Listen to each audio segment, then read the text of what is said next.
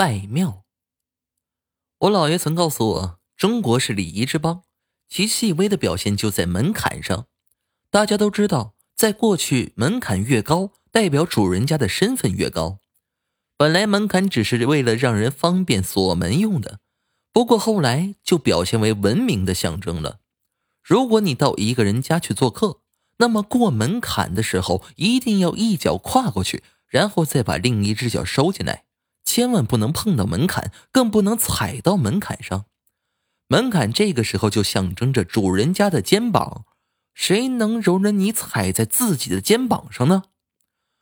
我当时很受教，所以不论去别人家还是进庙宇，都不会碰到门槛，很注意这点。当我的物理老师说牛顿说我就是踩在巨人的肩膀上才有今天的成就时，我就跟老师说了这个故事。我说这牛顿可真是个不懂礼貌的人。老师说，所以过去把他们叫做蛮夷。我姥姥说过。如果踩到了庙宇的门槛，一定会受到神明的惩罚。我并不相信这个，我从不拜庙宇，我更理解我姥爷所说的礼貌的含义。不过，我有一个远方表哥，很信鬼神，逢庙必拜。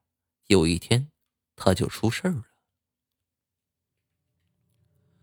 那天，他从他们村子到狼窝屯路上经过了一个破败的小庙。他这个人对庙是很敏感的，或许因为他对自己不满足，又希望神明可以帮助他吧。他见到庙就要拜一拜。他进去的时候呢，里面供的既不是观音菩萨，也不是道德天尊，而是一个大姑娘的塑像。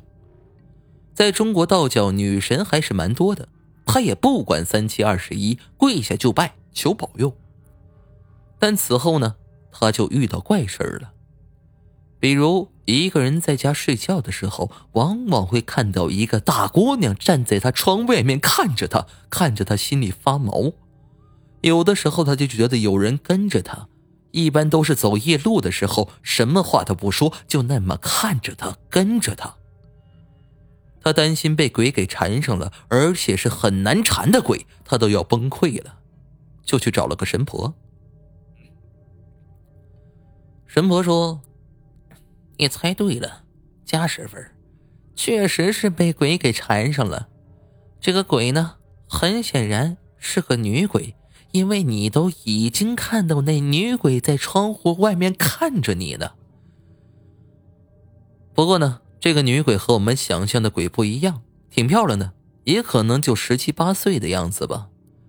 要说这要是个豆蔻梢头二月初的小姑娘来缠着咱们。咱们都不得乐得不知道姓什么了，可偏偏是一个女鬼。虽然女人和女鬼只有一字之差，但却妙以千里。不是一首《千里之外》就能唱出他们的不同。他们是两个世界的人，真真的两个世界。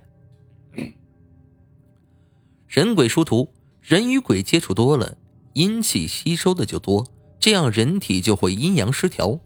这样的人就会得上一些器官上的疾病，或者内分泌紊乱。可是表哥偏偏就被鬼缠上了，这神婆没办法。哎，你恐怕得跟他结婚，他那么缠着你又不伤害你，就是这个意思。如果你拒绝，他可能恼羞成怒干掉你；但如果你跟他结婚了，也就是冥婚，那么你阴气入体太多。到时候你还是死，总之你是死定了，就是早死还是晚死的问题。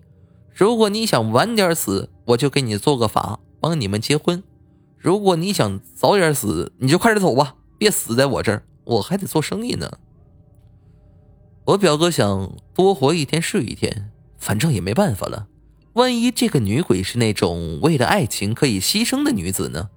那到时候他就求她放过他。他不就能一直活下去了吗？于是啊，他就让这神婆帮他忙。这神婆呢，就做法了，因为必须要查到这个女鬼的家在哪儿。虽然是冥婚，但是你看人家那么年轻，怎么说也是个黄花大姑娘鬼呀，还是要明媒正娶的。这一查不要紧，就查这个女鬼的家，就是我表哥拜过的庙。神婆就问我表哥，是不是拜过？我表哥说是。神婆这时候却说道：“傻小子，不是什么庙都能拜的，这不是神庙，而是姑娘庙。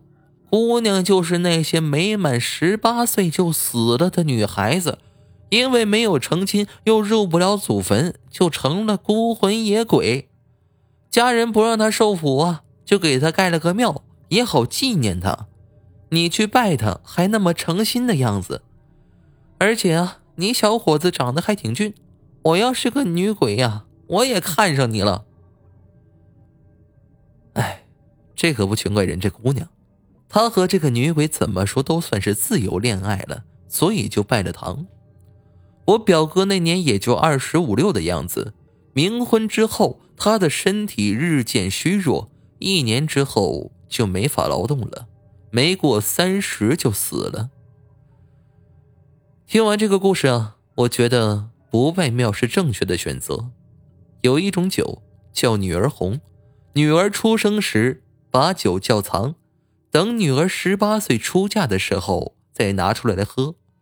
可是如果女儿未满十八岁就去世了，那么这种酒叫花雕。